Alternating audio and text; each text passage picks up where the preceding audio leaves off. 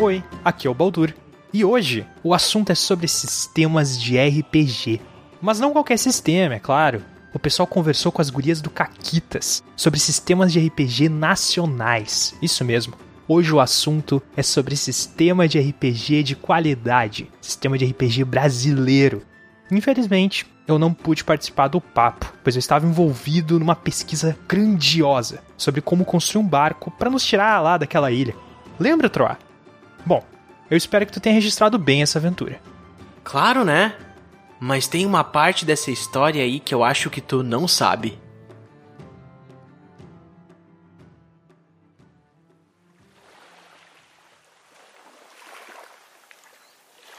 Após finalmente encontrarmos nosso amigo Draconato, para explorarmos melhor aquela ilha, resolvemos separar o grupo. Tiamat e eu partimos pela costa, andávamos pela areia entre o vasto mar e uma bela paisagem verdejante. Quando de repente, vários homens e mulheres com poucos panos no corpo, eu quero dizer, pelados, surgem apontando lanças e flechas para nós. Boa ideia separar o grupo, disse Tiamat. Acabei de descobrir que tenho medo de gente pelada. Fica tranquilo, Tiamat. Eu vou tentar um contato.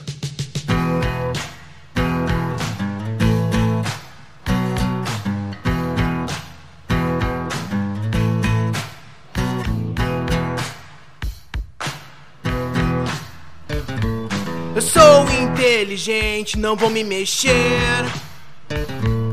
Se isso não funcionar, nós vamos morrer.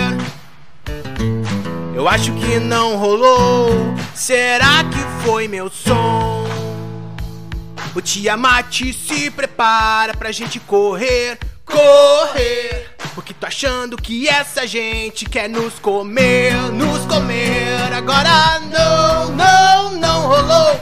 Eu tô correndo e perdi as minhas botas. Não, não, não rolou. E eles acertaram a flecha em mim.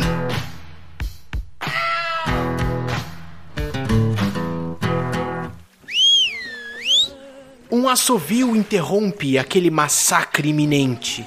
Duas mulheres com roupas exóticas surgem. Acalmem-se todos. Esses dois parecem inofensivos, disse uma delas. Acho que não é necessário confronto, disse a outra. Elas se chamavam K e Kita. Eram aventureiras que haviam feito amizade com aqueles povos da ilha. Logo, durante uma conversa, K e Kita nos contam sobre as aventuras naquele lugar. Elas buscavam por uma pirata espiã insana. Será que nosso grupo poderia ajudar com isso?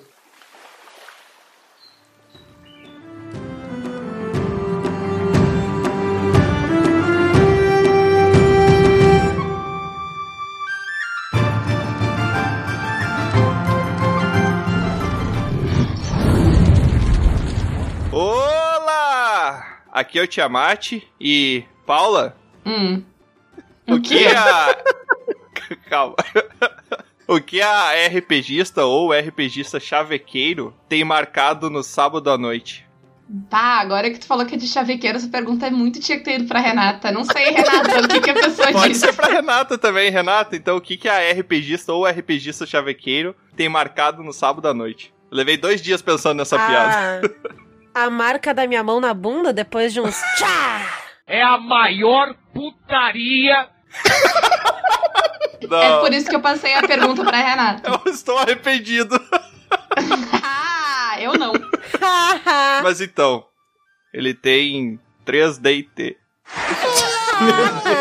Nossa. Mas é inteligente, só é ruim. Excelente. É, eu acho que inteligente. Não, dá pra ver, dá pra ver que gastou um tempo, isso dá pra ver. Tem gente que Droga. perde tempo com qualquer coisa, né, gente? Tem gente- Eu gostei. Eu achei excelente. Ai, ai. Olha aí, viu? Viu? E aí, Toma, Tro, toma. imagina qual vai ser a dela. Vai ser muito pior.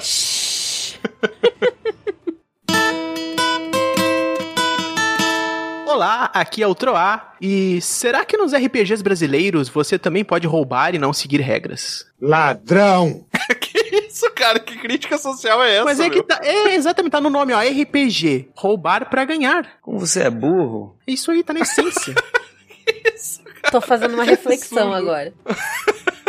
Oi, gente, tudo bom? Eu sou a Renata, eu sou metade do Caquitas Podcast. E eu quero perguntar pra vocês o seguinte: vocês sabem por que, que eu virei necromante? Nossa, Tá, cara. não, Deixa eu pensar. faço ideia. Tem a ver com tapa na bunda?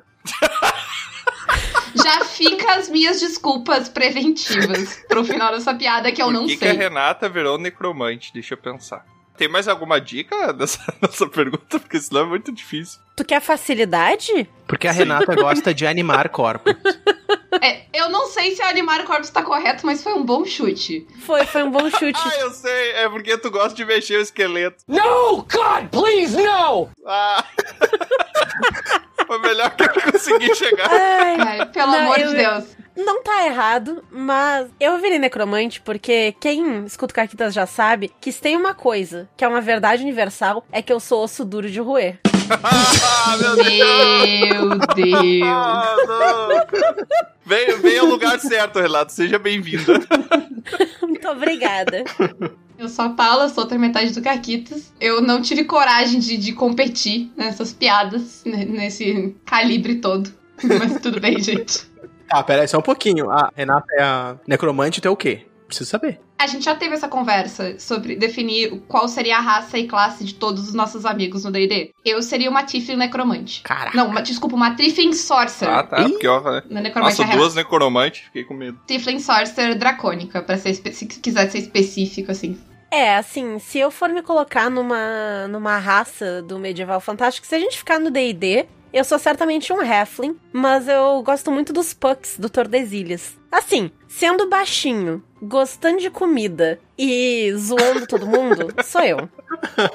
Essa é a real.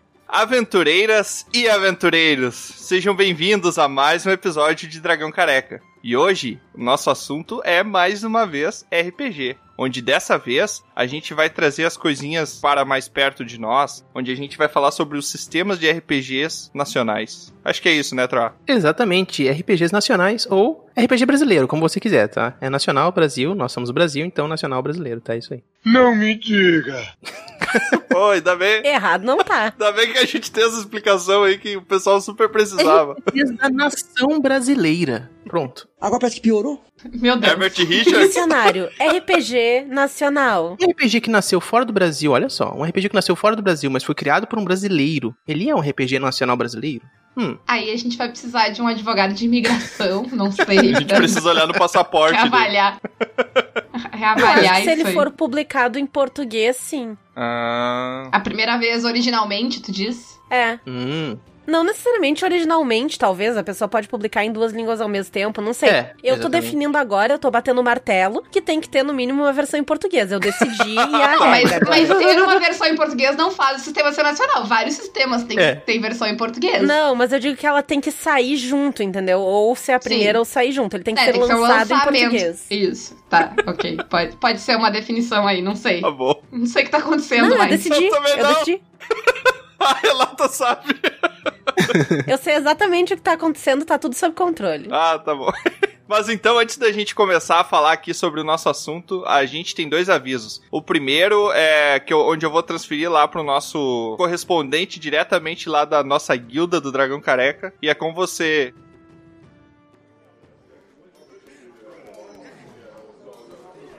Olá, pessoas.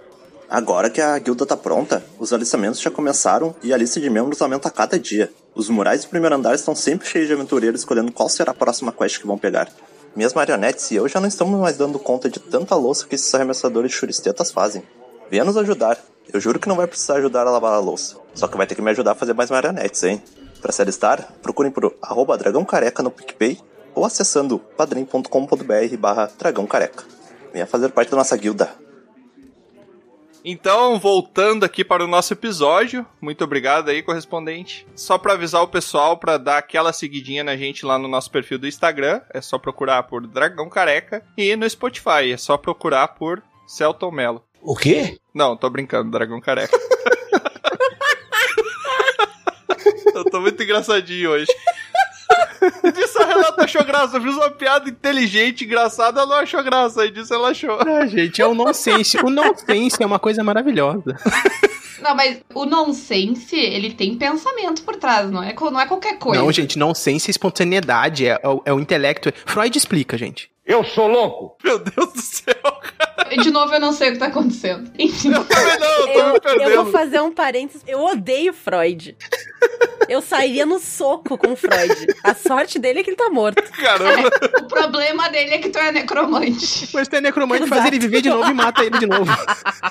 Mas então é só seguir a gente lá nas nossas redes e sem mais delongas, vamos começar então o nosso episódio sobre sistemas de RPG nacionais.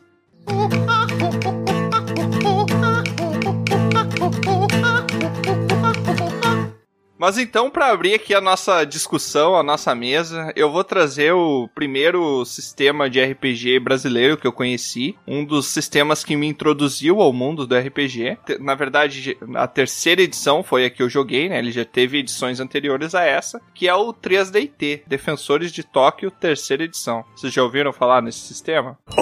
Sim. Já? Eu recentemente me convidei pra uma mesa, então talvez no futuro, quando esse podcast sair, eu já joguei 3DT, porque eu nunca joguei, Olha. Mas agora eu, eu aprendi a arte de me convidar pra mesas no Twitter e mudou a minha vida. Mas então, o 3DT ele é um sistema que ele foi, foi feito todo o design dele pelo Cassaro, né? Que hoje é uma das cabeças lá da Hydra que controla o sistema de Tormenta, né? Que foi um dos líderes aí de crowdfunding de financiamento coletivo no Brasil. Então, esse é um sistema que ah, o próprio nome, o DT, ele é uma pequena alusão ali ao sistema Dungeons and Dragons, né? O sistema americano do Gygax. Eu acho que foi o Gygax que fez, não lembro exatamente. Mas então, esse é um sistema que a terceira edição dele foi lançada em 98, enquanto que a primeira versão dele foi de 95, né? Criado pelo Cassaro, que naquela época ele ainda era editor executivo lá da revista Dragão Brasil. Essa era uma revista que ela não tinha na minha cidade, eu morava no interior. É uma revista totalmente voltada para RPG, somente sobre conteúdo de RPG, com foco em RPG. Não existe mais hoje em dia, eu não, não lembro se ela, Não, se ela ela existe. voltou. Ela existe por crowdfunding. Eu assino. Uhum. Ah, sim, é Tu verdade. pode, ela existe online, ela não existe mais em cópia física, Sim. mas ela existe na, na cópia digital. E sai todo mês. Eu tenho Sai todo mês. três exemplares da. Três edições de, de cópia física de- dessa época que ela lançava, com super artes super antigas, assim, umas coisas muito legais. Guardando, talvez um dia vale uma nota. Tá bem feia, sabe? As páginas, algumas levemente rasgadinhas, aquele jeito assim, sabe? Bem. Tu não tá vendendo direito o, O Troll, produto. o Troll é um péssimo vendedor, né? Como vendedor, ele é um ótimo bardo. É vintage. Não pretendo vendê-la. Mas então eu também tenho lá minha, minha pequena biblioteca de Dragão Brasil e Dragon Slayer, depois que foi quando o trio Tormenta ali saiu de uma editora e foi pra outra, eles fundaram a Dragon Slayer também depois. Mas isso é uma conversa pra outro podcast. Ainda bem. Então ele é um sistema totalmente focado na criação de supers, porque ele foi feito utilizando como base personagens de animes, de histórias em quadrinhos, principalmente de mangás, né, lá de Tóquio, principalmente também falando aqui de Cavaleiros do Zodíaco. E ele é um sistema bem simples. Ele é um sistema voltado realmente para você poder apresentar o RPG para jogadores iniciantes. Ele possui li- licença aberta, então você não precisa pagar para baixar o livro. Ele está totalmente disponível lá no site da Jambô. E ele também é um sistema que ele marca o surgimento do cenário de RPG que, como eu comentei antes, deu origem ao maior crowdfunding do Brasil, que é o cenário de Tormenta. Foi lá no 3DT que Tormenta nasceu. Ele possui uma ficha muito fácil de montar. Você tem alguns atributos ali como força, é assim, simulando, tá, uma criação de uma ficha. O narrador da sessão ele te dá 10 pontos pra você poder montar o seu personagem. Daí você vai ter atributos como força, habilidade, resistência, armadura e poder de fogo, e daí você tem que distribuir esses pontos. Pra jogar você precisa só de um dado de 6 faces, onde você arremessa o dado, e se o valor que saiu no dado for menor que a quantidade de pontos que você tem naquela habilidade, você passou no teste, caso contrário você falhou no teste. É realmente um sistema bem simples, ele ajuda bastante a apresentar RPG para novos jogadores, já, já usei ele para apresentar para amigos e tal. E eu gosto muito desse sistema devido à sua simplicidade. Eu acho que tu começar apresentando o RPG para alguém através de um D&D pode até funcionar, mas é muito mais fácil tu mostrar um sistema simples e depois gradualmente tu ir crescendo um pouco na complexidade do sistema. É muito mais fácil de tu reter aquela pessoa naquela ideia por mais tempo, né? Definitivamente. E tu trouxe o, o 3DT que tem essa temática mais voltada, né, super-herói, tu falou bem inspirado em anime e tal. E eu andei lendo ultimamente o Karyu Densetsu. Eu não entendi o que ele falou. Vocês já chegaram a dar uma olhada? Não, Não, eu não vi, eu vi que tinha na pauta lá, mas não, não tinha visto. O Karyu Densetsu, ele foi escrito pela Nina Bichara e pelo Thiago Rosa. E ele bebe muito disso do, dos animes e das lutas. Então, primeiro que ele não é um sistema tão simples assim. Ele até é bem crunchzinho, assim. Ele tem várias mecânicas que tu precisa pegar. Mas ele basicamente funciona por pilha de dados, então tu vai ver ali os atributos que tu tem, montar uma pilha tudo dado de seis lados a princípio, joga tua pilha de dados quando quiser fazer alguma coisa e soma os dois maiores com mais algum atributo que tu possa ter e tal, se a tua ocupação entra na soma e tudo mais, né, se ela é pertinente. Sim. Mas que tipo de jogo é esse? O Karyu Densetsu, ele tem um cenário muito legal, um cenário muito rico, em que em 99 teve um desastre, que um, um monstro passou do outro mundo, porque existe o nosso mundo e o outro mundo, que é um mundo onde tem seres Demônio. humanoides ou monstruosos, ou umas, umas criaturas mais mágicas, Tipo digamos um assim. kaiju. É, exato. E foi tipo um kaiju que passou pra cá. Glória a Deus. Caramba. E ele causou destruição, assim. Não, é tipo aqueles monstros gigantes do. Como é que é o filme? Ah, Godzilla? Não, Não. é Pacific Rim. Ela tá pensando Isso, em Pacific isso, Rim. isso, E ele isso. falou um kaiju. É, kaiju, Foi, é. Exatamente. É por isso Essa que era a referência. E aí deu uma, uma merda espetacular, assim, no mundo inteiro. E isso mudou um pouco as dinâmicas do mundo. Então, no mundo de Karyu Densetsu, a gente não tem essa soberania americana. Porque os Estados Unidos se ferraram muito com esse bicho vindo. Porque eles não estavam preparados, eles não cultivavam nenhum tipo de habilidade pra bater de frente contra esse monstro, sabe? E eles não conseguiram se organizar muito bem. E quem é, é a, a soberania mundial é a China. E eu achei muito legal, porque isso teve um impacto meio em cascata, assim. Hollywood não tem a mesma relevância de Bollywood. E aí ele- eles fazem todas essas mudanças, assim. Então, ele é um espelho do nosso mundo, mas ele tem umas peculiaridades muito legais. E nesse mundo deles, o uso de poderes é normal, é cotidiano. É sabido que se tu cultivar as tuas habilidades, tu pode desenvolver poderes mágicos. E ele é altamente customizável. Então, pra vocês terem uma noção, tá? O personagem que eu tô jogando em Karyu Densetsu, ele é um rapaz, o Ryuji, que encontrou uma flor mágica que cortou o dedo dele no espinho. E morreu. E ele pode se transformar numa magical girl, numa garota mágica chamada Ji-chan, que tem é, a flor essa se transforma num chicote de espinhos e eu tenho várias habilidades com pétalas de rosa que deixam os inimigos meio atordoados e atrapalham eles e tal. Porra! Tudo isso? Ele é muito legal porque ele tem várias coisas pra tu escolher, mas tu pode dar a, a tua customizada nelas. Então, não é tipo, ah, tá, ok, eu tenho esse poder aqui que lança um raio. Não precisa ser um raio, sabe? Ele lança alguma coisa. Pode ser um raio, pode ser uma pedra, pode ser o que quer que tu queira lançar, sabe? Ele lança alguma coisa. E aí tu pode construir em cima disso e dá pra fazer coisas muito legais. Tem ciborgues, tem, enfim, ele é muito customizável e muito divertido. Que legal. Eu, por enquanto, eu joguei uma sessão só. Ele traz já um universo, então. Ele não se apresenta como um 3DT, ele, ele também vai partir de um universo, mas ele tem essa pegada de se adaptar como um sistema genérico, né? Pra te adaptar pra outros mundos e tal. Então ele funciona por ser simples também, né? O Karyu Densetsu, ele também vai ser com D6, ele acaba se tornando genérico pra tipo, também trazer outros, outros ambientes, outras ambientações, ou ele se foca muito. Ele depende muito da ambientação que ele cria. Eu acho que sempre vai depender muito de quem tá narrando. Ele não tem nenhum tipo de amarra que te force a jogar no, Uhum. no universo que ele traz. Ah, legal. Mas eu acho ele muito rico e, e, honestamente eu acho um pouco de desperdício tu não usar, assim. Não, sim, eu só Porque tô ele tem vendo muita coisa legal. mais possibilidades, né? É, mas acho que fica no sistema de que o 3DT funciona um pouco mais como um sistema aberto, né? Um sistema que tu é, pode é. encaixar em coisas diferentes. Enquanto eu acho que a maioria dos outros sistemas que a gente vai falar aqui, eles são meio que feitos pra jogar um certo. Não necessariamente num certo cenário, mas num certo tipo de aventuras. Sim. Que tu não necessariamente precisa usar aquele cenário que tá ali, é que você nem Sim, sim. Tu não é obrigado a jogar D&D no cenário de Forgotten ou nos outros cenários de D&D. Tu pode jogar D&D no teu próprio cenário, mas ainda vai ser um jogo estilo D&D. Tu não vai conseguir mudar isso totalmente porque ele é feito. Quer dizer, tu vai, mas não vai funcionar tão bem porque ele é, É. ele- onde ele funciona é naquele, naquela proposta ali, né? Eu acho que é mais ou menos isso, Rê. Uhum, sim. E tem umas duas coisas que eu queria trazer do Karyu ainda que são muito, muito, muito legais. Uma delas é que ele se alimenta muito dos clichês. O clichê é, é do sistema. Então, por exemplo, se tu tá numa situação meio ruim no jogo, uma luta que tu tá perdendo, uma situação difícil, tu pode usar o poder das emoções pra tentar resolver. Ca- E como é que funciona? só. Então, se tu usa o poder do amor, aí tu vai ter que dar um jeito de colocar isso no teu roleplay, né? Na tua interpretação. Mas de repente, algum personagem que tu ama muito tá em perigo, ou tu te lembra de algum amado teu que te dá forças. Olha. Sabe, tu usa o poder do amor, tu ganha dados de sincronização que tu substitui o D6 por um D10 na tua rolagem, até o final da cena. É tipo invocar o Capitão Planeta. Daí você usa, por exemplo, o poder do coração. Né? Pela união dos seus poderes, eu sou o Capitão Planeta! É, mais ou menos. Sabe quando, quando nos anime o cara tá perdendo e aí ele dá um grito muito forte e aí ele fica mais forte e ele não perde mais? Sim, é o poder do protagonismo.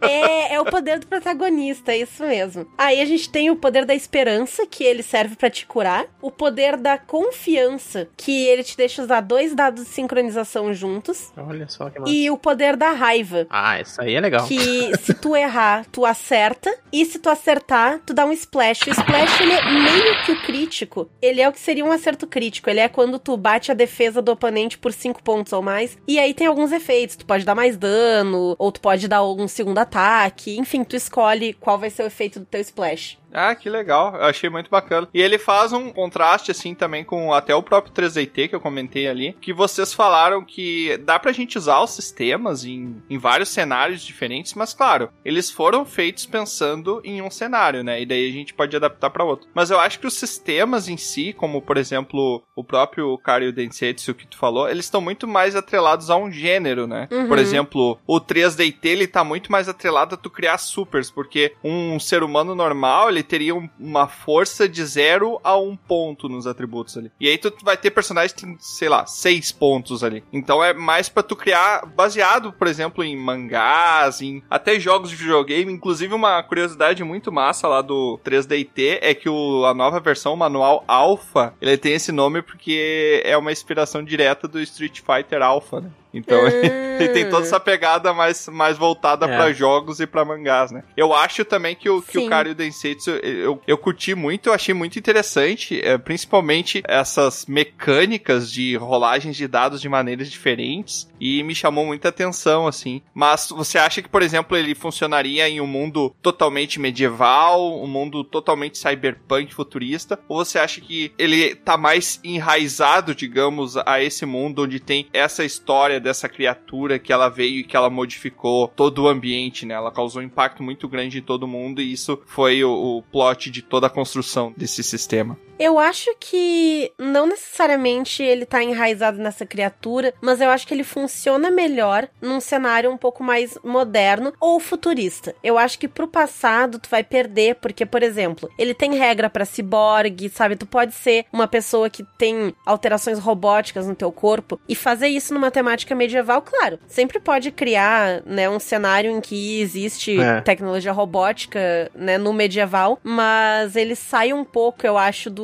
do que a gente pensa quando pensa no medieval, né, que é aquela coisa onde não tem tecnologia, assim, tão avançada e tal. Então eu acho que tu perde certas coisas jogando numa temática medieval. Mas Vai muito pro futurista e- estilo de jogo, assim. né, é, também. vai depender muito do estilo de jogo. A última coisa dele que eu queria falar, ele tem um esquema muito legal pra quando tu não tá em cena. Tu ainda pode influenciar a cena e ajudar quem tá em cena mesmo tu não estando lá porque tu pode funcionar como leitor. Caraca. O leitor, ele pode fazer algumas coisas, ele pode dar certos pontos que dão algumas vantagens pros aliados, ele, sabe? Ele, ele pode ainda assim manipular aquela cena mesmo estando de fora. Ah, que legal. De alguns jeitos que estão na regra, tá previsto. Como se ele tivesse um papel de narrador também, de ajudante ali. De... É, é que a ideia deles é que quando tu tá lendo um mangá, ao menos, né, lá no Japão principalmente, as pessoas Uhum. mandam carta, Ah, agora eu entendi! Hum. Ah. né? E às vezes até nos mangás tem as cartas do leitor no final. Uhum. Então é, é para criar essa interação do leitor com quem tá ali em Isso é muito legal, eles criaram uma mecânica pra uma coisa que a gente tem predominantemente é ruim, que é o metajogo, né? Que é geralmente quando tu tá narrando o turno de um dos jogadores, se eles estão em um grupo separado, os outros jogadores têm que ficar em silêncio, não. Às vezes tu tá cagando, né, pra, pra aquilo ali. É, exatamente. Tu não interage, tu meio que dá um pause no jogo ali quando não é a tua vez de jogar. E daí eles criaram um sistema. Ou eu acho que depende muito do jogador, mas tem muito jogador que vai lá e começa a dar pitaco no turno do outro porque quer participar também, né? E daí esse sistema se preocupou com isso e criou uma mecânica para que isso aconteça de uma maneira legal, digamos assim, dentro do próprio jogo, né? Legal. É, porque o, o metagame é inevitável. O, o que tu faz é organizar ele. Quando o sistema organiza ele, é muito legal. O quanto vai conseguir esconder ele fazendo sem ele, ele parecer que tá usando, aí sim que é a questão, né? Mas ele sempre vai ter. É, ele vai. É, é que o, esse sistema que ele faz é regrar ele, né? Mas assim, tipo, Uhum. é, faz parte querer participar e tal, né? Da ideia. É, dá É- sentido pra ele. É, é normal. E tu falou em rolagem de dados diferentes, mecânicas diferentes, então eu vou puxar pro Vanguarda. Que é. ah, na verdade, o, o cenário surgiu antes, que é o Tordesilhas. É um cenário que existe bastante tempo. Ele existia pra Old Dragon. Uhum. Ele é um cenário pra capa e espada, pra jogar histórias de capa e espada, tanto com uma coisa mais intriga política, estilo Os Três Mosqueteiros, ou uma coisa mais pirataria, se tu quiser. E o Tordesilhas é meio que um espelho do nosso mundo, né? Ele tem lugares inspirados no nosso mundo, mas levemente diferentes, tem raças fantásticas. Ele é, tipo, altíssima fantasia, assim, tem magia, raças fantásticas, monstros, de tudo um pouco. Tem os Pucks, que a Renata falou, que são essa. Eles são pequenininhos como os hobbits, e- mas eles têm. São incríveis. Mas eles têm mãos nos lugares dos pés, então eles têm quatro pares de mãos. E eles gostam de pegar peças nas pessoas. tem sereanos, tem elfos também, tem anões, tem as raças que tu espera no cenário medieval, mas tem essas outras coisas diferentes e tal. E é esse cenário super fantástico. E que tem várias questões políticas também e tal. Que é bem legal. Só que a Mônica e o Luiz, o, o- quem criou o cenário foi o Luiz, mas a Mônica também começou a escrever e tal. Eles tavam- se deram conta que o cenário, hum, tipo, o sistema do Old Dragon não tava funcionando tão bem pra esse cenário, porque ele é um cenário te ser bastante heróico, né? Então eles precisavam de um sistema que permitisse isso. E aí eles lançaram, então, o playtest tá aí, do Vanguarda, que é o sistema daí feito para o Tordesilhas. Vocês podem baixar, inclusive, o playtest, ele é de graça. E tá com um financiamento coletivo pro próximo livro que vai sair, que é o Tordesilhas Oceano Desconhecido. É isso, Renata? Acertei o nome? É isso, aham. que já tá, já bateu mil metas. Eu não sei quando sai esse programa, talvez já tenha terminado o financiamento, já tenha batido todas as metas, então não sei. Mas o Vanguarda, ele é um sistema D20 ainda, como o Dragon era, mas ele tem umas coisas diferentes. Ele é todo feito pra te ser bem heróico, tu tem recursos que tu pode usar pra se dar vantagem. Ele tem uma coisa que é legal que entra na ideia do metagame. Sabe quando tu tá jogando e o teu jogador fica tipo, mas ah, o meu personagem é de uma família rica, ele conhece as coisas, ele é mais refinado, ele vai conseguir se enturmar melhor nessa festa. Esse é o tal do mula. Sabe quando tu tenta passar esse migué no mestre? De tipo,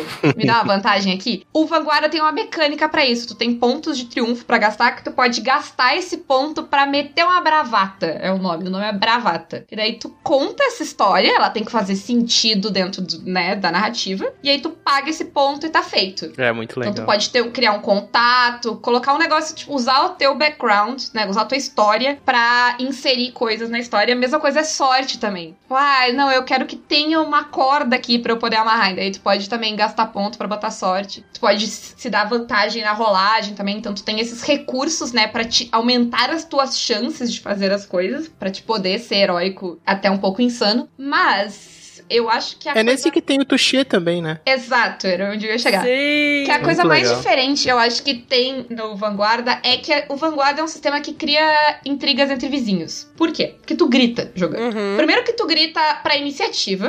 Porque a iniciativa, ela, ela é literalmente guarda. no Exato, ela é literalmente no grito. A primeira pessoa que disser em guarda leva a iniciativa. Pobre de- das pessoas que jogarem online, né? É, é bem engraçado. Mas quando tu tá jogando a primeira vez, o mestre começa a descrever as coisas e tu fica muito com medo de interromper. E depois tu aprende que não, tu tem que interromper. Essa, eu tava jogando agora no final de semana e aí o dado tava falando, tipo, ai, chegam uns caras, tem cinco grupo de cinco pessoas, eles estão chegando, eles cercam. Quando ele falou cercam, eu em guarda. E ele tava tipo, tá, eles não atacaram vocês ainda. Eu disse, não me interessa, eles me cercaram em guarda. é bem legal, porque daí é quem, literalmente quem grita primeiro te dá bastante vantagem do seu primeiro a jogar. E como tu falou, tem o touché. Que é o quê? Quando sai o, o crítico, tanto o negativo quanto o positivo, então tanto 1 quanto 20 no dado, tu tem que gritar Vai, filhão! touché. A primeira pessoa que ganhar touché tem benefícios. Então, assim, se o, eu rolei um 1 e o mestre gritou touché antes, eu me ferrei. Mas eu me ferrei Caramba. bonito. Sabe? Porque vai ter muita. Vai ser muito pior do que só o 1. Se eu disser o touché antes, eu consigo. Tipo, eu ainda vou ter um, né, uma falha ali, mas. As consequências são um pouco melhores. Quando tu tira um 20 e tu diz o touché, assim, primeiro que o dano aumenta muito, eu acho que o dano triplica. É, triplica o dano. Tu ganha vantagens narrativas, tu narra a cena. Então, assim, a gente jogou, a gente narrou o Vanguarda lá no canal, lá no, no canal do Caquitas. A gente tinha um vilão muito forte que morreu num touché, assim. Ele morreu num touché, ele tomou Ele- um Ele tiro morreu direto. e foi. Ele não tinha tomado dano ainda. Ele tinha tomado um pouquinho de dano, eu acho só. Mas assim, era muito Foi? pouco. Eu achei que não Ele era tinha nada. tomado um tiro, eu acho. E aí ele tomou um touché e, tipo, já era. Que foi 25 de dano.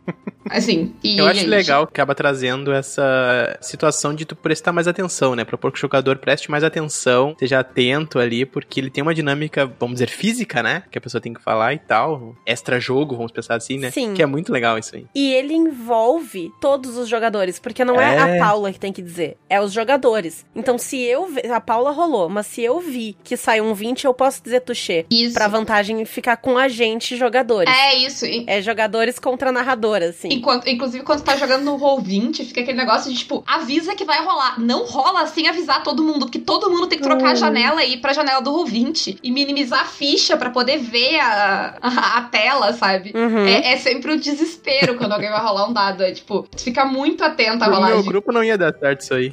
No meu grupo já ia dar briga, já ia dar tuchê, ia se levantar e levar a mesa, dar um soco nu e dizer, eu falei primeiro, você falou." Um dá tochando o outro. É, na- ah, quando tu tá ao vivo, quando tu tá ao vivo na Twitch, tem uma vantagem. Teve um touché na mesa que eu joguei no final de semana e a gente ficou tipo, não sei, não sei. Aí a Mônica, alguém clipa. Aí alguém clipou e a gente assistiu pra ver quem tinha dado touché antes na Gente Twitch. do céu, teve VAR, é isso? Teve vários. Teve VAR no, no RPG, é Sim. fantástico, é, é muito legal. É. É, é bem Ou divertido. pergunta pro chat. Quem foi? Quem foi? Tem penalidade se tu falar touché sem ser touché, porque, né, o natural do jogador de RPG é ficar touché, touché, touché pra rolagem do dado. Poxa, né? Não, né? Então tem perda se tu falar touché não for, de verdade. Ah, mas é uma mecânica muito divertida, assim, e ela realmente traz uma atenção pra rolagem de dados, uma atenção e uma atenção pra rolagem de dados que são muito incríveis, assim. Além disso, o sistema ele é, é um sistema bem gostoso, bem divertido. Ele funciona muito pra essa proposta de capa e espada, pra tu ser bastante heróico e fazer coisas incríveis. Ele te incentiva o tempo todo pra te, pra te não ser cauteloso, pra te jogar na aventura e fazer as coisas. O cenário é incrível, tem milhões de coisas pra te explorar e e escolher. Inclusive, os livros antigos do cenário que eram pro Dragon continuam valendo, continuam funcionando pro sistema novo. Então tem muito material. Legal, legal. É bem interessante, assim, de. É um de Piratas jogar. do Caribe mais, mais fantástico, assim, né? Com essa pegada de. É, É, bem exato. cinematográfico, Muito além. de criar cenas assim incríveis e exageradas e coisas. Ele é bem cinematográfico exagerado, mas ele é muito alta fantasia. Porque eu gosto muito, por É. exemplo, de Sétimo Mar também, que tem uma temática muito parecida, mas ele é, Sétimo Mar é bem menos alta fantasia do que do que o Tordesilhas e o Vanguarda, assim. Tanto que não tem É, raças porque não- fantásticas, não tem essas coisas. Exato. Enquanto que no Tordesilhas a gente tem, né? Vocês estão querendo me dizer, então, que tem um sistema que misturou RPG com Uno. É isso mesmo que vocês estão me falando. Olha, eu não tinha pensado por esse lado, mas É pra acabar com a mesa em dois minutos, né, Troa? Eu acho que a nossa mesa não dura nada. Na nossa mesa não ia dar, não ia É, dar. tem que ser mesas saudáveis, que as pessoas não brigam. Qualquer coisa, sei lá, grava a mesa pra ter, pra ter bar. É. Tem que, vai ter que ser assim. Contrata os juízes. Tem que ter a galera olhando na câmerazinha lá. Às vezes a gente jogava uns RPG Sim. que virava meio live action, assim, que eu vou te contar. Último- os últimos livros, né, do sistema é aqueles livros-jogo pra tu jogar sozinho, porque já acabou as amizades e tudo. Meu Deus. Eu joguei duas vezes e eu ah, narrei uma vez, eu acho que foi, ah, até agora. E Todo mundo morreu. Acabou. foi bem de boa. Ninguém brigou, ninguém nada. Ou Fica aquele debate de quem falou o touché primeiro, mas em geral se resolve, assim. A gente negociou e deu tudo certo. E até agora que eu saiba, ninguém foi notificado pelo condomínio. É, é, é uma. Isso é mais importante, né? É, exatamente. É. Outra coisa muito legal do Tordesilhas, ele tem umas magias muito criativas. Tem a, a Paula jogou com uma personagem que tinha isso. É um esquema de magia que ela consegue tatuar coisas no corpo dela e aí ela tira a tatuagem. Então, ela tinha uma arma. Uma, Tatuado no uma braço, não, ela eu puxa tenho a arma. duas. Ah, perdão. A minha personagem ela tem uma tatuagem que vai do pescoço até o ombro, que são duas pistolas. E aí ela tem duas pistolas na no cintura, duas pistolas no pescoço e uma pistola na perna, porque eu tô armada até os dentes. E ah, não, ela, e tem e que ter pistola no magia. dente também, daí, então. Inclusive, Renata, Podia ter. agora que eu, eu, eu, eu upei ela pro nível 5, ela consegue lançar magia com o tiro. Muito bom. Então, tipo, eu posso dar um, te dar um tiro e te botar pra dormir. Então, Ela é uma pistoleira arcana. É, é muito legal. Que legal. Então, eu não sei exatamente quais são as referências exatas, assim, dos criadores desse sistema, mas lá nos templos dos monges carequistas lá, eles também me ensinaram uma parada sobre a gente conseguir fazer desenhos e guardar objetos dentro de locais com desenhos com runas e tal. Então Exatamente. acho que tá rolando um plágio aí, estão tirando lá do nosso templo pra trazer pra cá, que absurdo.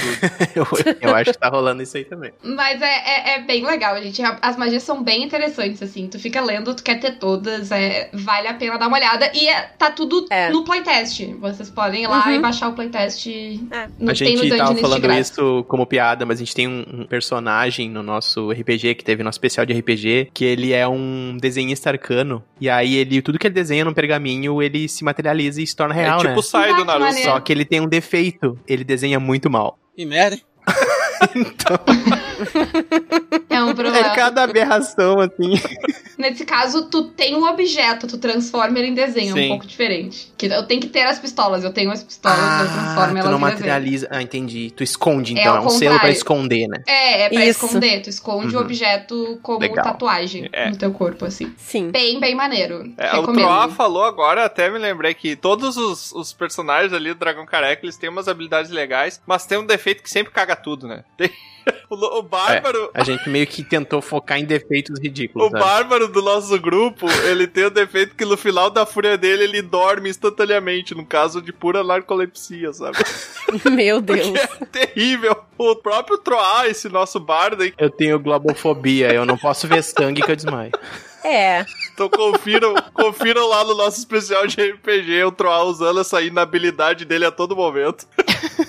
Eu tenho uma mesa de sétimo mar que a médica do navio tem esse problema. Ela é uma NPC Nossa, só, mas Aí ela a não gente pode ver não- sangue. ah, não, aí ganhou de mim. Eu tinha uma, tinha uma médica com, com globofobia, é complicado. É. Pois eu acho também. Talvez ela tenha que trocar de carreira. É, Ela é médica do navio, ela é, ela é médica, entendeu? Alguém apontou pra que ela era médica, é isso, é assim que faz no, no navio pirata. Entendi, entendi. Mas acho que é isso. Do... Teria muito mais coisa pra falar do Vanguard Torres mas Ah, já sim, vou, vou deixar o jabá que a gente tem quatro programas sobre ele lá Caramba. no Caquitas, então vocês É, podem ir muito lá legais. e ouvir. E pra achar legal, vocês, onde é que é, Uhum. pessoal do Caquitos? Que eu esqueci de apresentar no começo lá o Jabá, mas pode fazer agora. É, Caquitas Podcast em qualquer lugar, a gente pode também deixar no final Não, é direitinho. verdade. as Isso, a coisas. gente deixa um link Acabei com de vocês. procurar aqui no meu aplicativo do Uber, não achei, né? Em qualquer lugar.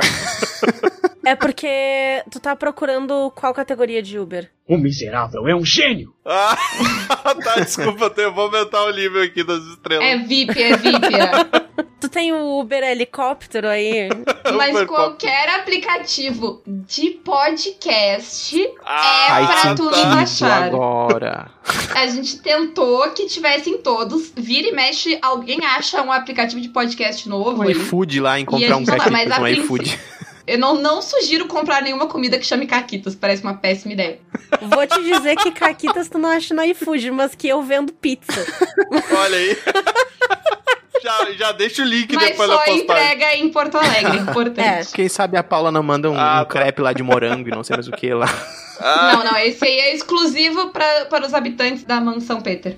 ah, droga. Então, outro sistema que a gente também falou lá no Caquitas, aproveitando que a gente tá no momento do jabá, é o, o anos 20 do Heavy, que é totalmente diferente do do Tordesilhas e do Vanguarda. Sim. O anos 20, como tu falou do, do 3DT, ele é um sistema bem simples. Inclusive, ele tem uma coisa que eu gosto muito, que é fichas que tu só precisa, tipo, se tu imprimir ou pegar o PDF da ficha, tem todas as informações que tu precisa lá. Tu não precisa, como jogador, tu não precisa ler o livro. Caraca, e isso é ela não é legal. uma ficha de montar, né? Tu não monta a tua ficha, tu não escolhe coisas Hum. pra ela, ela tá prontinha. Caramba. É, ele é um sistema excelente pra quem tá começando. E, e qual é a proposta dele? Primeiro que ele tem uma temática pós-Primeira Guerra, 1920, e é uma ideia de que depois da guerra deu muito ruim, bem mais ruim do que deu no nosso mundo. E alguns lugares, algumas cidades se fecharam. Então existem essas cidades que são, tipo, contidas dentro delas mesmas, assim. Quase uma cidade bolha, Tipo uns assim, tipo, não vai burgos. visitar. Isso. E- É. Tipo uma É, que Atlântida, não tem só que sem comunicação com o água. lado externo. Ele é bastante inspirado no, no, no Bioshock. A Renata pode falar melhor que eu, que como eu falei no começo, eu não Uhum. joguei nenhum Ah, jogo. Bioshock é mas muito eu, bom. eu sei das referências. Uhum. Qual é a ideia dele? Todo mundo é um cidadão dessa cidade, que é uma cidade utópica e perfeita. Então, tu pode ser lojista, tu pode ser Um país da Europa. Policial, tu pode ser estudante, tu pode ser cientista, tu pode ser o que tu quiser, ah, dentro das listas de sei lá quantas opções que tem, que eu não me lembro agora. E o esquema é que os personagens vão descobrir aos poucos que algo nessa utopia não está certo, não está bem. E ele é meio que construído nessa ideia de que tu tá numa utopia e tu vai quebrar essa bolha da, da tua utopia. Hum. O que é uma coisa que eu gostei muito, porque no papel parece que é algo que vai te limitar, e eu já joguei algumas vezes, não limita em nada. Dá para a quantidade de histórias que dá pra contar nessa premissa é absolutamente fantástica, assim. A gente jogou lá no Caquitas também, tem duas aventuras que a gente jogou, tá lá no YouTube, e elas são totalmente diferentes, assim. A aventura que eu joguei, a aventura que a, a Renata jogou. No livro vem algumas sementes de aventura que várias pessoas legais escreveram. Tem semente do Valpassos, né, Renata? Tem do Guaxa. Tem, tem do Guacha, tem, tem um... Tem muita gente, eu não vou me lembrar, gente, que eu sou péssima. Tem da, da Laura do Pântano. É, tem várias pessoas legais que escreveram, tipo, ideias de aventuras lá e elas são bem diferentes. Então, se tu pegar o livro pra narrar, tem várias nessas ideias. Tem um esquema pra te construir a tua cidade. Tem algumas tabelas que tu vai construir, se ela vai ser uma cidade suspensa, vai ser uma cidade submersa, vai ser uma. Tem vários estilos de cidade que tu pode ter. E aí ele tem dois atributos apenas. Ele tem vida e ele tem sanidade. E aí tu pode perder dois desses atributos, tem cinco pontos em cada um deles e tu vai perdendo. A nível de sanidade a eu ideia é que, adoro, tipo, muito conforme- legal. Eu odeio. É, conforme tu vai descobrindo que essa tua utopia não é uma utopia, isso vai te custando em sanidade. Tu acaba perdendo mais sanidade do que tu perde vida. Porque ele é um sistema que não é feito pra ti pro combate, assim. Uhum. É, Ele não, ele não tem nenhum Abalos incentivo mentais pra te resolver as físicos, coisas. É, É, que até tu resolva na porradaria. tu é um cara normal. Até ontem, tu era o- um lojista.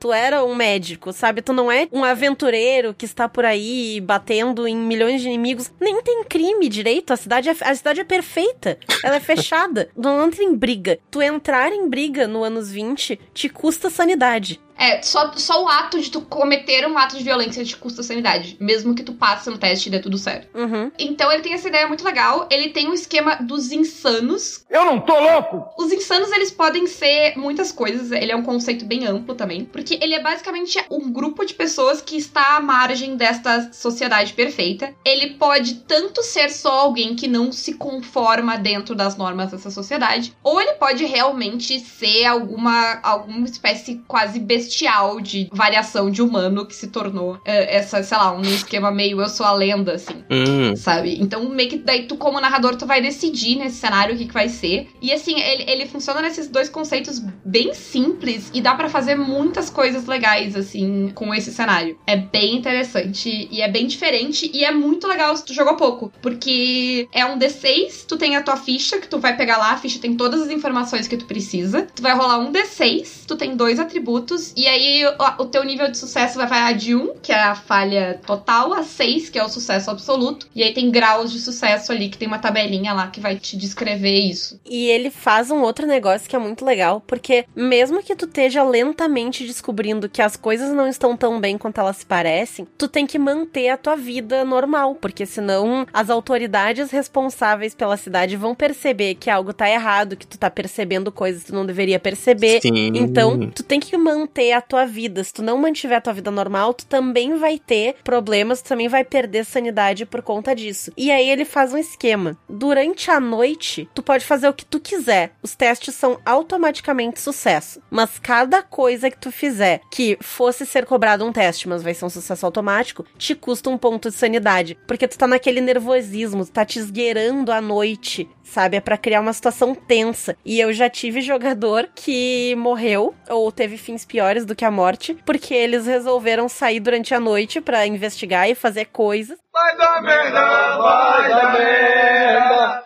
E eles extrapolaram e no fim meio que já era. Caramba. É, além dos jogos do. Eu fiquei um pouco com medo que ela falou que os jogadores morreram, mas eu acho que ela cometeu um engano, mas tudo bem. Não, Não é engano, não. Eu tive Morreram. jogadores que. não. Nunca mais foram vistos. Não, eles estão bem, tão, são apoiadores dos Caquitas. Gente, eu sou necromante. É verdade. Tá bom. Morreram. Mas Necromante é quem inventou aquele bordão do morreu, mas passa bem, né? Exato. Isso, exato. Mas eu ia dizer que, além das duas aventuras que tem lá no Caquitas, tem essas duas aventuras, se vocês quiserem dar uma olhada pra ver o, o que, que dá pra fazer com o cenário, né? Pra ver quão versátil ele é. Não é usando o sistema do, ano 20, do anos 20, mas é totalmente inspirado no anos 20. O episódio do Guacha, que é o melhor episódio do RP Guacha, que é o Beijei Uma Garota, é totalmente Ai, baseado nos sim, anos é muito 20 também. bom. É muito E bom. é aquele tipo de história que dá pra fazer, assim, aquele tipo de... Inclusive, eu acho que é essa mente do Guacha, né? Aham, legal. Sim, a semente do Guacha é bem. Não é exatamente, mas se passa naquele universo mesmo. É a mesma ideia do universo do, do Eu Beijei Uma Garota. Uhum, De realidade, de uma realidade falsa, de uma. É, meio que é- é essa brincadeira que tu vai fazer, né? Dessa ideia da cidade perfeita, a gente vai Uhum. descobrir e tal. Uhum. E sim, esse episódio é incrível. Eu sou muito Sim. feliz de estar de tá em uma fala desse episódio. Eu tenho muito orgulho. porque ele é incrível. Eu tô nele também. E deixa eu fazer uma pergunta. Eu vejo que tem alguma semelhança, mas tem alguma referência de, de maior semelhança com esse sistema e com Call of Cthulhu, por ter o sistema de insanidade também e tal? Não. Eu acho eles muito diferentes, na verdade, porque o Call of Cthulhu, ele é um esquema mais de a insanidade acontece porque tem coisas insanas. Uhum. Tem criaturas, né? Uhum. Mas no caso do anos 20, é mais que a insanidade acontece porque até hoje a tua vida foi uma mentira. É um show de Truman, né? O Jim Carrey lá enlouquecendo É. lá por...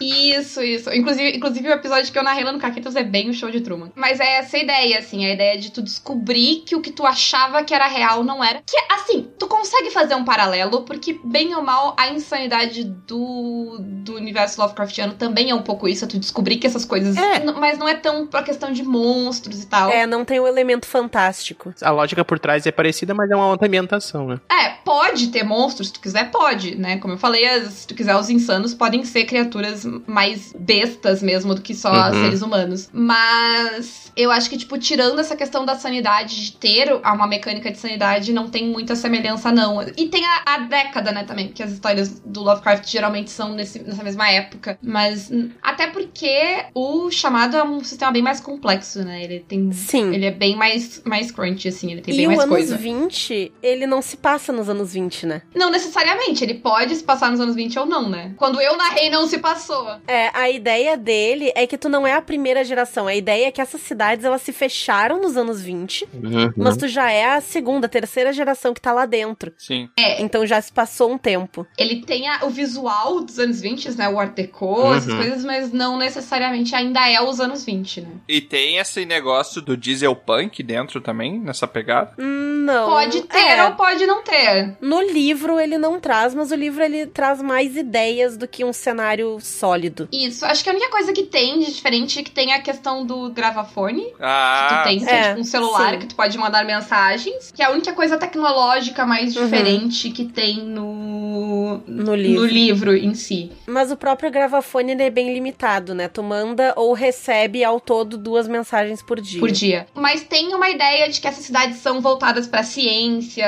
Muito legal. Né? De, Uhum. de que tem esse, esse incentivo e tal. Então, tipo, tu pode ir pra esse lado. Como a gente falou, é um sistema muito simples. Então, depende, depende muito do que, que tu quer fazer com isso, né? Uhum. Ele, ele é um. A ideia do sistema é ficar mais na parte de discussão moral, filosófica, social. Ele é muito um, um negócio de descoberta e Gente. debate do que. Tem um. Do que de conflito. Eu tenho um plot muito legal. Já tive uma ideia, olha só. Já olhou pra alguém e pensou: o que passa na cabeça dela? Vou narrar para os personagens descobrirem que ah, lá pelas tantas eles se envolvem com essa realidade deles e descobrem que a Terra é sim plana. Imagina. Tan, tan, tan. Ai, ai. Olha, tu vai ter muito mais a explicar pros jogadores do porquê que a Terra é plana do que só dizer que ela é plana. Eu já te aviso, vai Não, dar mas aí trabalho. que tá, vai chocar, gente. Vai chocar, eles vão ficar loucos. Imagina só. Eles estão. É, não tem como. A, a minha sanidade iria toda. assim. Caraca, velho. É. Tu perde todos os cinco pontos de sanidade de uma vez só. É, eu se narrasse, eu com certeza ia fazer alguma criatura que tenha referência direta ao Big Daddy e a Little Sister aí, porque isso pra mim é total Cabe Bioshock. perfeito. Olha Uhum. só.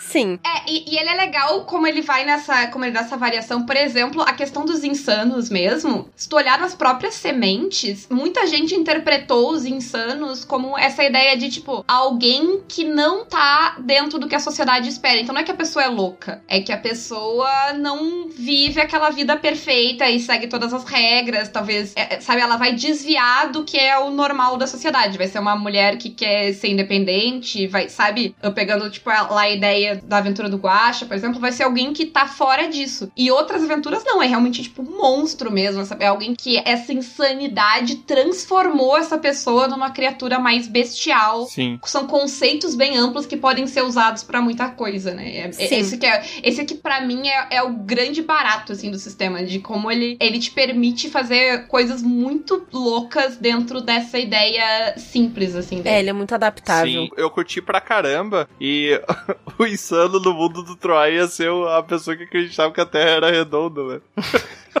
ia ficar todo mundo, nossa, que absurdo, a Terra é redonda, que isso. Ai, é que, um, que um mundo século, triste. né? Um Pode século ser. das luzes lá e tal. Todo mundo acha que a Terra é plana, não sei o que, não sei o que. Aí um cara, não, a Terra é redonda. Eles descobrem que a Terra é redonda através da ciência e aquilo impacta. Pode ser também, sei lá. Fica legal. Olha aí.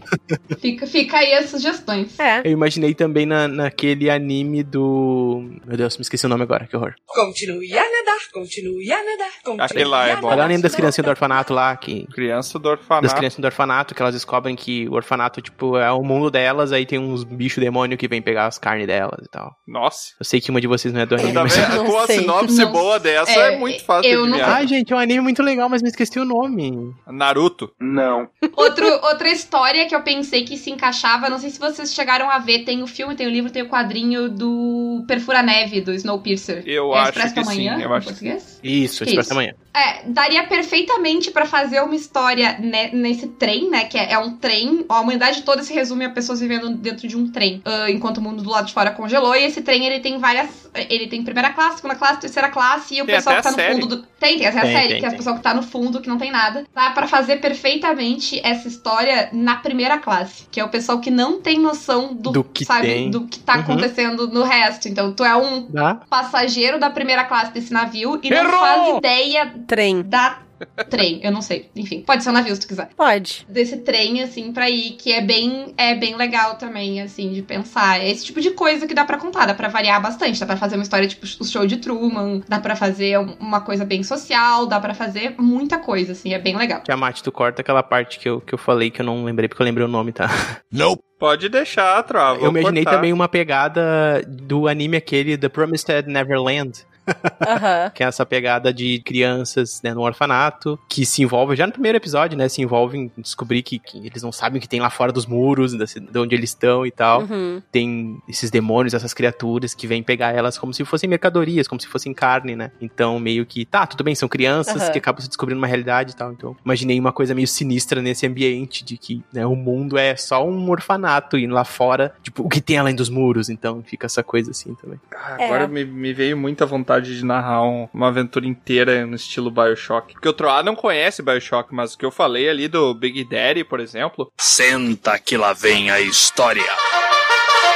Os Big Daddy, ele eram infratores, né? Eles eram basicamente criminosos. Que o que que acontecia? Ao invés deles serem presos, eles passavam por uma experiência de mudança de corpo. Todos os órgãos deles eram extraídos do- dos corpos deles e eram colocados dentro de uma, sabe aquelas roupas de mergulhador antigas que tem aquela base, as Escafandro. botas de isso, um escafandro. É escafandro, Exato, isso. todo de ferro e tal. Eles colocavam os órgãos e daí o Big Daddy ele virava aquela criatura. E essas criaturas, elas eram usadas pra fazer reparos na cidade e para proteger as Little Sisters depois que começou a vir a onda dos poderes ali. Dá muito pano pra manga assim pra fazer muita aventura, né? Então, Sim, o, o Heavy criou o sistema por causa disso. Porque ele terminou de jogar Bioshock, ele queria jogar uma mesa de RPG disso e. Isso. Né, vocês podem ir lá também, lá na lojinha lá do, do, do Heavy e da Salsa lá ver o sistema. Tem o PDF dele também, Legal. dá pra comprar, que daí é mais, mais fácil, eu acho. Uhum. Até em termos de pandemia. E tá bem legal, assim. Tem bastante dessas coisas, assim, que dá pra, dá pra enlouquecer bastante no sistema. E puxando da, dessa ambientação da,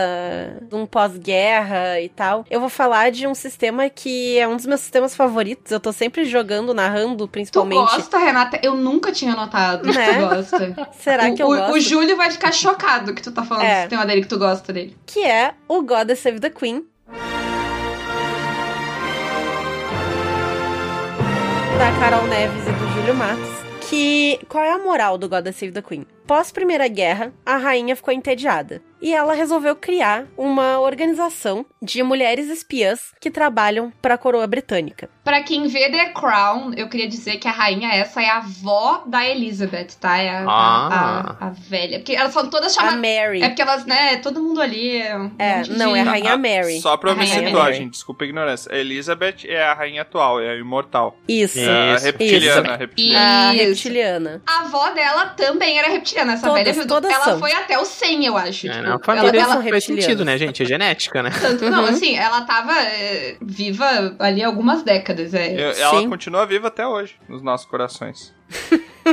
Qual é a vibe do negócio, né? Essas espiãs, elas vão atrás de coisas que estão ameaçando a coroa britânica, e isso pode envolver artefatos mágicos num, num esquema meio Indiana Jones, assim, sabe? Então a vibe do jogo é um negócio meio Tomb Raider, Indiana Jones, Uncharted, Uhum. Sabe, esse negócio de aventura e tentar desbravar lugares e espionagem. É uma ideia bem de aventura pulp, né? Essas aventuras. Que as aventuras dos anos 30, anos É. 40 ali, essa, essa pegada, assim. Uhum. E essa pegada na mecânica. A gente tava, inclusive, falando com o Júlio faz algumas semanas, ele tava falando dessa ideia de que é pra ser isso. É um esquema de que tu vai resolver. Não é um esquema de que tu vai falhar. Não é um sistema que tu vai, que tu vai ter grandes falhas no sentido de que tu não vai conseguir completar as coisas. É, é mais como que tu vai resolver. É, e o que que tu vai sacrificar, porque tu talvez tu não vai conseguir Uhum. tudo, mas alguma coisa tu vai. Então, como tu vai fazer, o que que tu vai deixar pra trás, o que que tu vai sacrificar. É bem legal, assim, a, a pegada do sistema É. também. Porque aí as fichas são o seguinte: tu tem a engenheira, a estudiosa, a militar, a piloto e. Faltou uma? E a rainha? Não.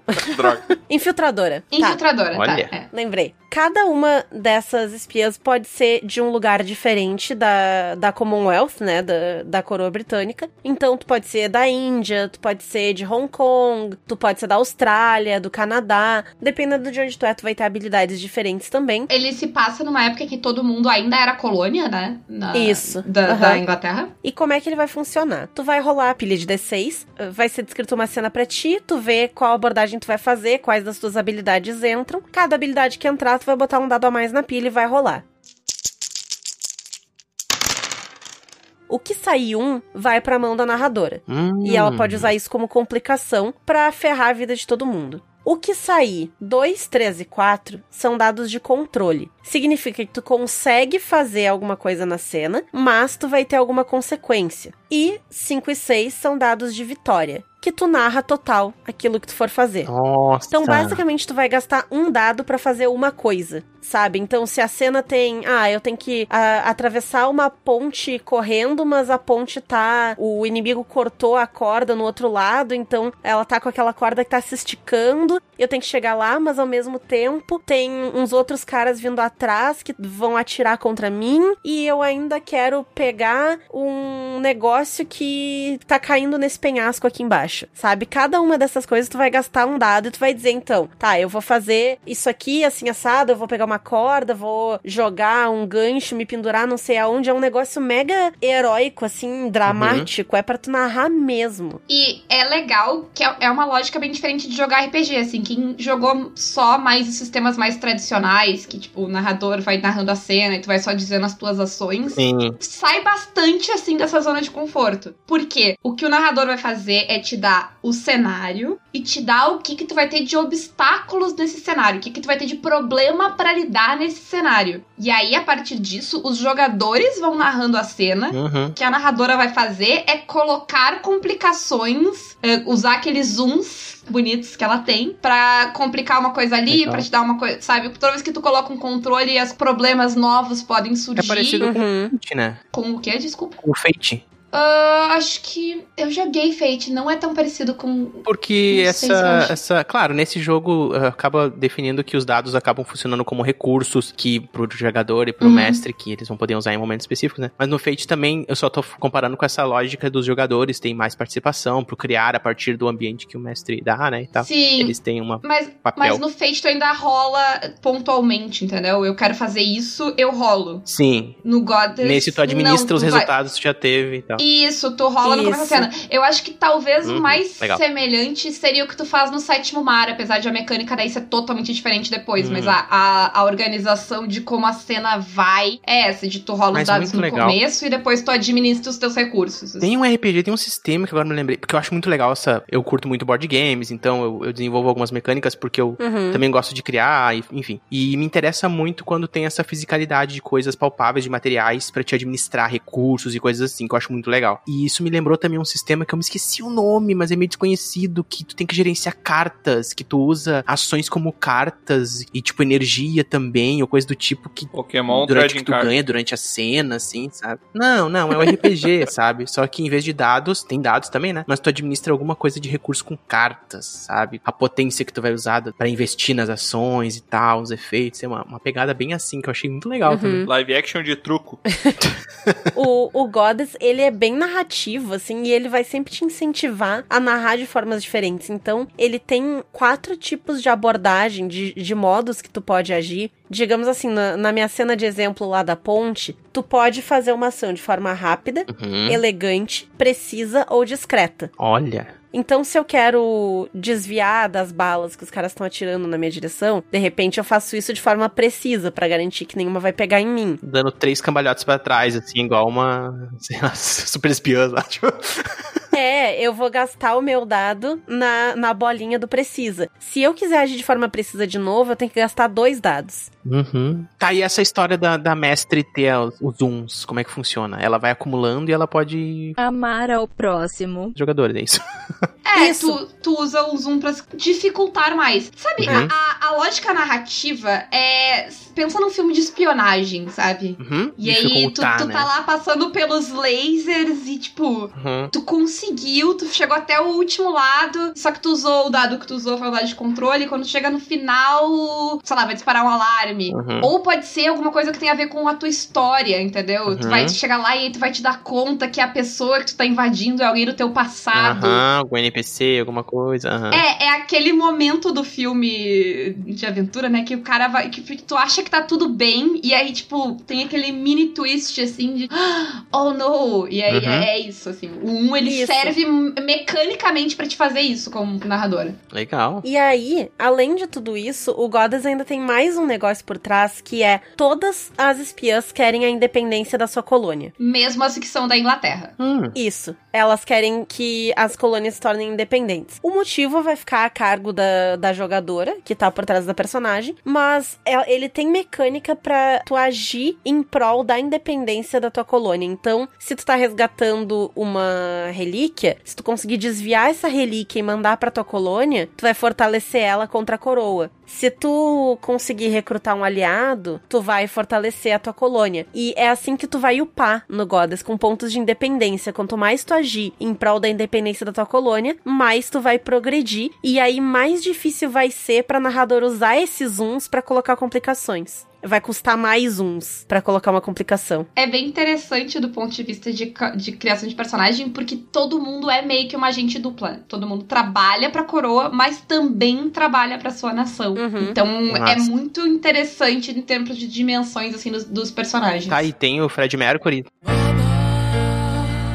Das personagens, que é uma coisa importante. Todas as personagens, né, são sempre mulheres. Tem o Fred Mercury. Tem o Fred cantando. Mercury. Então não pode ter o Fred Mercury, Ah, porque droga. todas as personagens são mulheres. É. Então, sei lá, tu pode ter a versão feminina do Fred Mercury, se tu quiser fazer ela, mas não pode ter Nossa, o a Fred versão Mercury. feminina do Fred Não, não, Mercury. não, mas, seria mas vocês não podem salvar o Fred Mercury, é isso que, é isso que, eu- que eu diria. Ah, pode. Ele, ele- tecnicamente, em 1930, quando se passa a história, 1940, é, não tem o Fred Mas Mercury. ele é um assim. bebê, gente. É, Ele Tem pode, ser um, ele pode ser uma criança, não sei de quando o Fred Mercury nasceu, assim, pode ser, ele pode ser um bebê. Naquela época ele só falava, não falava a palavra, ele só falava irarirara. Irarirara. Mas pode ser, pode ser. Se ele morreu em 90 e ele tinha 40 anos, ele nasceu nos anos 40, é isso? eu não sei matemática. Ele nasceu nos anos 50, eu acho. A, a mãezinha, a mãe do Fred Mercury falando assim, qual vai ser a primeira palavra? Aí o pai vai ser papai, ela vai ser mamãe. A criança olha, hilarirara. Achei bem digno da. É, mas nessa época talvez elas tivessem que salvar os pais do Fred Mercury, porque ele não teria nascido. Não, eu- Pode ou, ser. Ou pode ser ele bebê, eu realmente não sei fazer essa matemática. Mas se vocês quiserem jogar num setting mais moderno, eu vou dizer que eu tenho um hack de God Save the Queen pra jogar três espiãs demais. De três espiãs conquistamos a fama e é pra já. Vamos lá agir em nosso programa. Três espiãs. Ah, que massa! Bah, a gente pirou muito na Nossa. aventura que a gente fez junta de, de Goddess, porque a gente começou a pesquisar coisas históricas. Hum. Que era uma ideia sobre, tipo, artefatos alienígenas que estavam em várias civilizações. Nossa. E eles iam estar espalhados pelo globo. E aí a gente decidiu quais seriam as civilizações. E a gente começou a decidir onde é que ela tava. Gente. E aí. Não, e, e não só isso, porque não é tipo, ah, tal artefato está em tal lugar. Uhum. Não, era um esquema de tá. Se tal artefato há 4 mil anos foi largado no Egito, onde é que ele tava? Ah, ele tava em tal lugar. Não, mas aí, nos anos 30, esse objeto em que ele tava escondido foi levado pra Alemanha. E aí a gente tava Sim. pesquisando no Às museu. vezes um cara muito rico, um cara muito rico comprou, tá ligado? Exato. E aí o que aconteceu? A gente decidiu que o do Egito, porque provavelmente é no Egito, estava dentro da múmia do Akhenaton. What the fuck? O Akhenaton é um, é- é um faraó que, tipo, basicamente ele cagou toda a religião. Uhum. E as pessoas odeiam ele por causa disso. É, ele decidiu que o único deus que existia era o deus Sol, que era o Akon. É um Né? dos deus sols, né? O que mais tem no Egito é o deus sol. Isso. E aí todo mundo odiava ele porque ele era um bosta e que ele morreu e deixou de ser faraó. Mas vocês sabem por que, que ele decidiu, né? O quê? Sabe por que, que você de- ele decidiu Hum? que isso aí ia ter o Deus Sol, né? Ah. Eu, eu tô esperando uma piada ruim, não sei se eu. É porque com o Deus Sol não tem tempo ruim. né? Ai, meu Deus. Meu Deus. Só lamenta essa piada. O pior é que ele tava esperando o segundo sol chegar. Nossa. Meu Deus. Só o Lance, gente. A Paula quer falar alguma coisa. Mas tomara que ela fale em Sol maior. A gente começou a procurar onde estava a porcaria do- da múmia do Akhenaton em 1940. Porque a gente procurou e a gente Gente. achou onde ela está hoje em dia. Mas onde ela está hoje em dia não é onde ela estava em 1940. Aí Sim. a gente descobriu que ela estava na Alemanha, depois de muita E pesquisa. como é que a gente descobriu? A gente descobriu porque eu perguntei pra amigos que cursavam história que me colocaram em contato com o egiptologista. Nossa! Isso. E aí- mas e aí que veio o, o- a pior parte da Vocês estão história. que levando o quando- RPG pra um outro nível, gente, por favor. Acho que é egiptólogo. Quando a gente Enfim. chegou lá no, no- A gente achou que Kenaton, a gente descobriu uma parada. que não mumificaram esse fio da. Mamãe, querida! Direito, porque as pessoas odiavam ele. Então a múmia dele tá toda ferrada. Gente. E a gente queria Não botar. múmia, ele é um esqueleto só. Ah, e a gente queria botar, era um disco de pedra grande que era pra estar no peito dele. Só que não tem o peito, ele tá todo quebrado e tal. Aí a gente, tá, tem que ser na cabeça. O único lugar que tem pra botar alguma coisa é na cabeça do Akhenaton. Aí né? teve que trocar todo o negócio, redistribuir todas as coisas, porque tinha que ser um negócio pequenininho e tal, pra botar na, É. pra caber dentro do crânio do Akhenaton. Eu recebi a melhor mensagem que eu já recebi no Telegram em toda a minha vida, que eu tava dando aula, porque a gente tá aula, eu tava dando aula, eu saí da minha aula, eu pe... sabe quando pega o celular e tem aquelas duas mensagens? As mensagens iam, maldito Akenaton, ele não foi mumificado direito. Melhor mensagem que eu já recebi em toda a minha vida era da Renata. Mas sim, a gente levou muito a sério. Foi demais. Essa campanha a gente Sim. ela no Caquitas depois, a gente narrou ela presencial primeiro. Foi demais. A gente narrou juntas ela, foi muito divertido. Uhum. Foi a, primeira... a gente narra juntas no Caquitas sempre, mas essa foi a primeira vez que a gente narrou juntas, tipo, pré-Caquitas. Nem existiu o podcast ainda. A gente narrou cada uma numa ponta da mesa pra dois grupos diferentes. A gente ia trocando as pessoas. Elas estavam todas numa mesma missão, foi bem legal.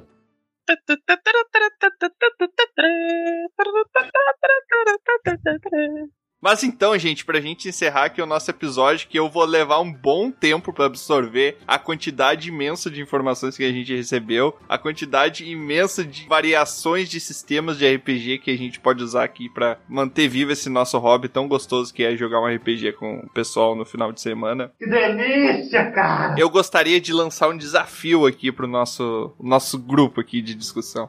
Eu quero que a gente crie agora um personagem inspirado. Pode pegar uma coisinha de cada um desses sistemas, mas um personagem totalmente brasileiro pra virar um NPC do mundo de Dragão Careca. Nossa. Ele vai ser um pirata espiã. Um- é, uma pirata espiã. Insana. Uma pirata louca. Uma pirata louca. Já, já tem, espiã. já tem.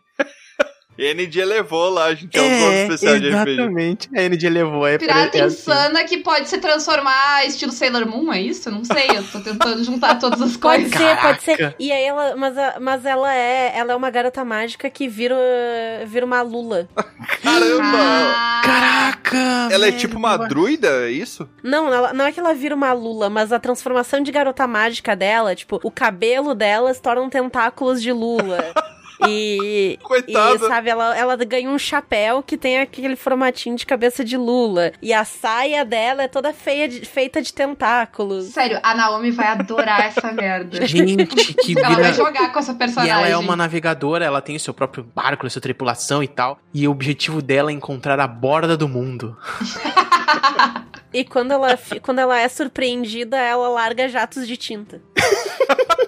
Ou isso é só só- polvo? Lula larga tinta? Lula Não Lagartinha, sei, eu acho. Camila, tu que é bióloga. Camila é uma amiga nossa que é bióloga, a gente faz perguntas Ah, pra tá. ela. Sempre. Ela não precisa estar junto. Eu não tenho certeza se a Lula larga. Por isso que a gente invocou a entidade Mas da ela Camila. larga, ela entendeu? larga uma tinta. Ela pega e dá uma. foge assim. E pá, e larga um- uma tinta assim, né? Imagina só que louco. Então, é isso. Isso. Vocês criam um É NPC, um tá, catarro de Nossa, tinta. tá, velho. tá pronto. Ela é descendente do Akhenaton também, pra E terminar. sabe, e sabe por, onde, por onde é que ela vai estar navegando? Pode estar navegando no canal da Mancha, que tal? Nossa, eu acho que depois dessa piada ruim, né? Era isso. A gente Tchau, só gente, pode encerrar, né, gente? Por favor, né? Fechou o círculo. É isso.